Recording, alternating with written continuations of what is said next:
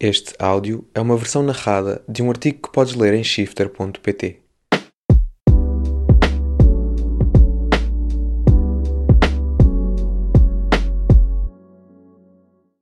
A ânsia de ver o mundo lá fora, de Rita Pinto.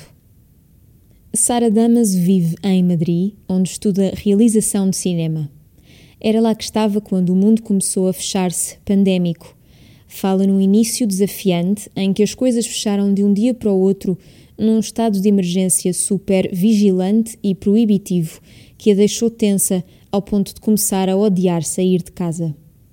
Começava a hiperventilar com a ideia de ir meter o lixo à rua. Quando finalmente consegui viajar para Lisboa, quase que perdi o autocarro porque a ideia de entrar num Uber era surreal e impensável tem 24 anos e vive há 4 com um diagnóstico de ansiedade que toma a forma de agorafobia e pensamentos OCD que não consegue controlar ou diminuir.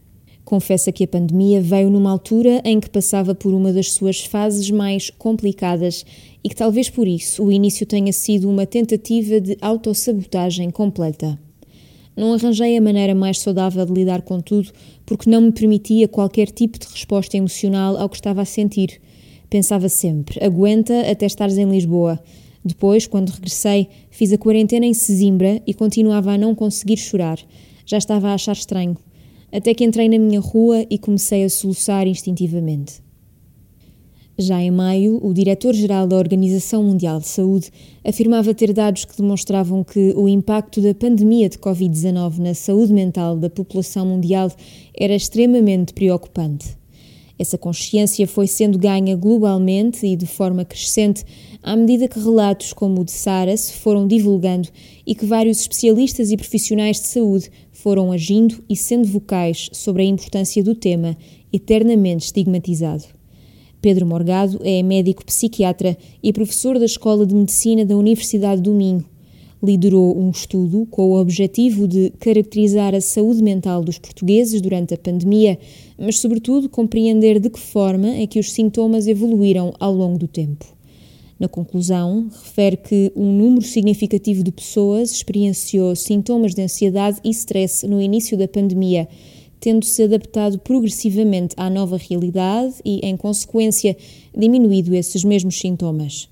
O estudo teve como base vários inquéritos, aos quais os mais de 1.280 participantes responderam semanalmente, a partir das suas casas, até ao final do período de estado de emergência.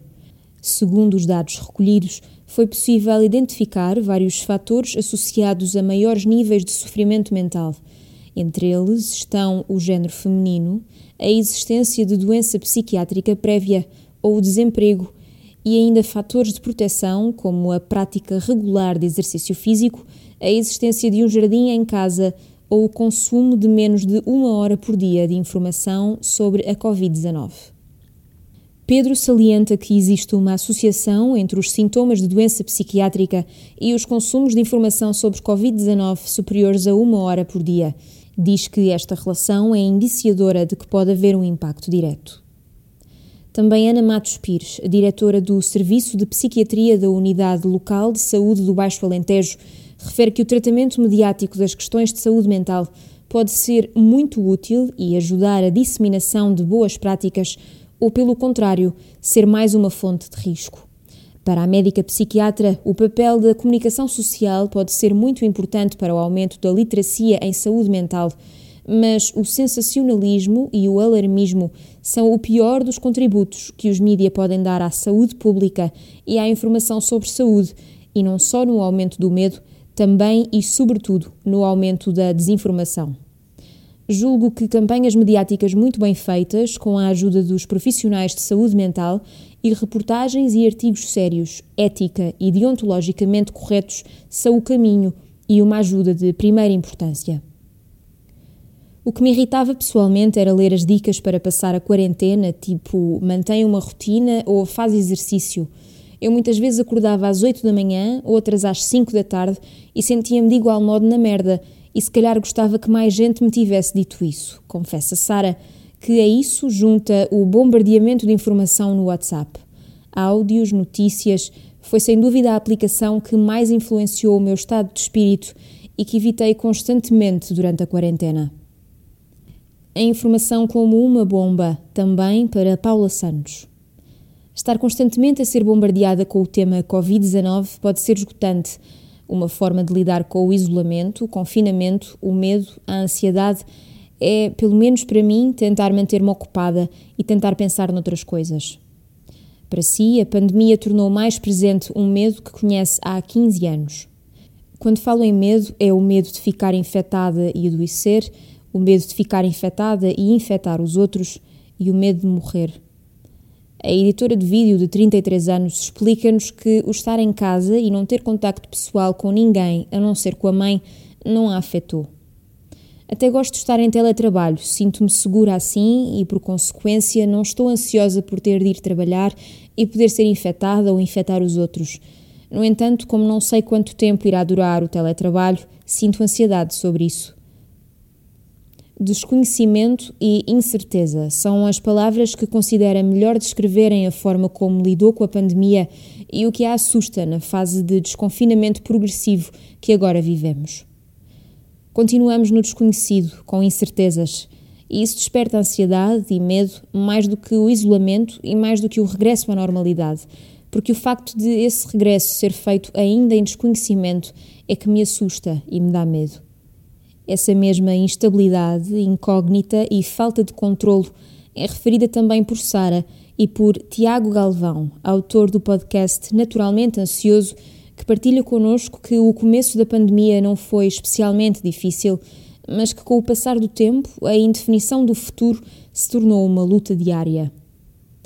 Eu estava numa situação mental estável, mas as preocupações, sobretudo profissionais, começaram a ser uma constante e o facto de não poder sair de casa e não ter noção de como seria o dia seguinte deixaram-me mais ansioso.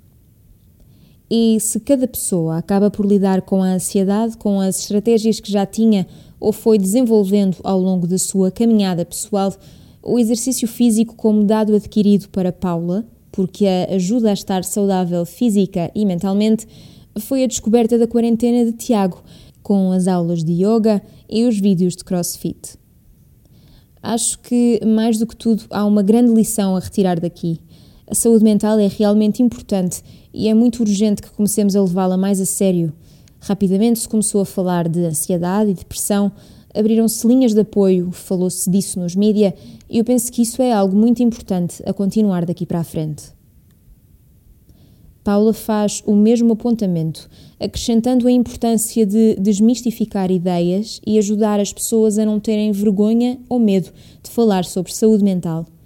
Sara usa a sua experiência como exemplo do combate ao preconceito porque existe esse estigma de que os problemas mentais são ultrapassáveis mediante a tua força e resiliência. Passamos a vida a ouvir tens de ter força e por isso desgastamos-nos emocionalmente a combater em silêncio e a contrariar um problema que depois se transforma em tudo o que és. Mas em retrospectiva só penso: como é que eu esperei tanto tempo? Se eu partisse uma perna, não ia logo ao hospital? Porque num mês de medicação voltei a ser eu e depois comecei a ter consultas de psicologia que são o melhor que qualquer pessoa pode fazer, se não custassem quase um ordenado mínimo. Ambos os psiquiatras pedem mais investimento e recursos humanos. Para Pedro Morgado, há ainda um longo caminho a percorrer nesse domínio. Precisamos de políticas efetivas de promoção da saúde mental que passam por uma adequação da disponibilização de informação aos diferentes públicos, uma maior coerência nas abordagens públicas. Será possível, por exemplo, compatibilizar políticas públicas de redução do consumo de bebidas alcoólicas com a promoção de bebidas em eventos desportivos oficiais? Será possível compatibilizar o combate à dependência do jogo com a promoção permanente das entidades que lucram com o jogo? Uma ação mais pedagógica e mais responsável por parte dos órgãos de comunicação social na abordagem dos temas de saúde mental? E uma redução intensiva do uso de expressões e palavras estigmatizantes.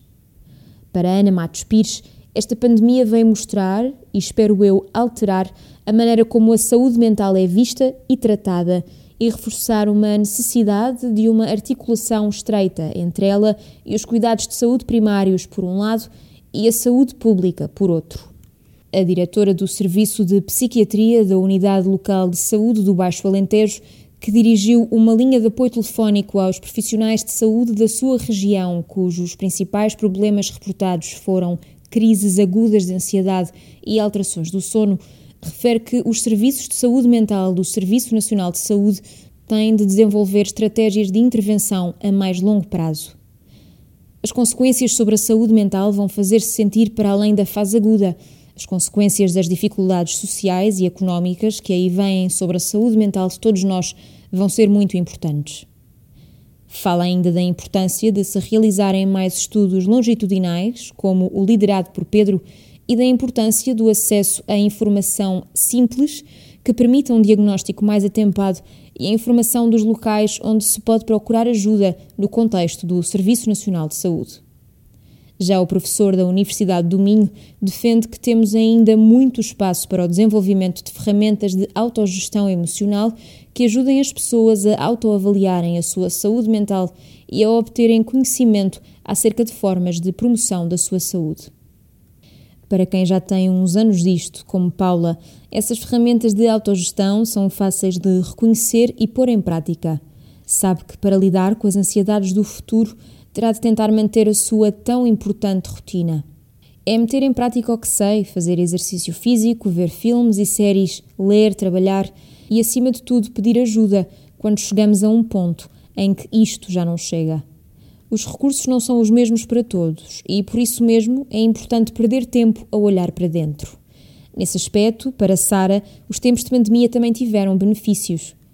É uma altura única que estou a viver e que dificilmente voltarei a viver numa fase que me obrigará a estar 100% dedicada ao presente. A crise económica que se avizinha continua a tirar-lhe o sono, mas parte da experiência é tentar encontrar um equilíbrio na balança da vida. Sobre o futuro, Gostava que não abdicássemos do gel desinfetante em todos os estabelecimentos. Confesso que sou fã.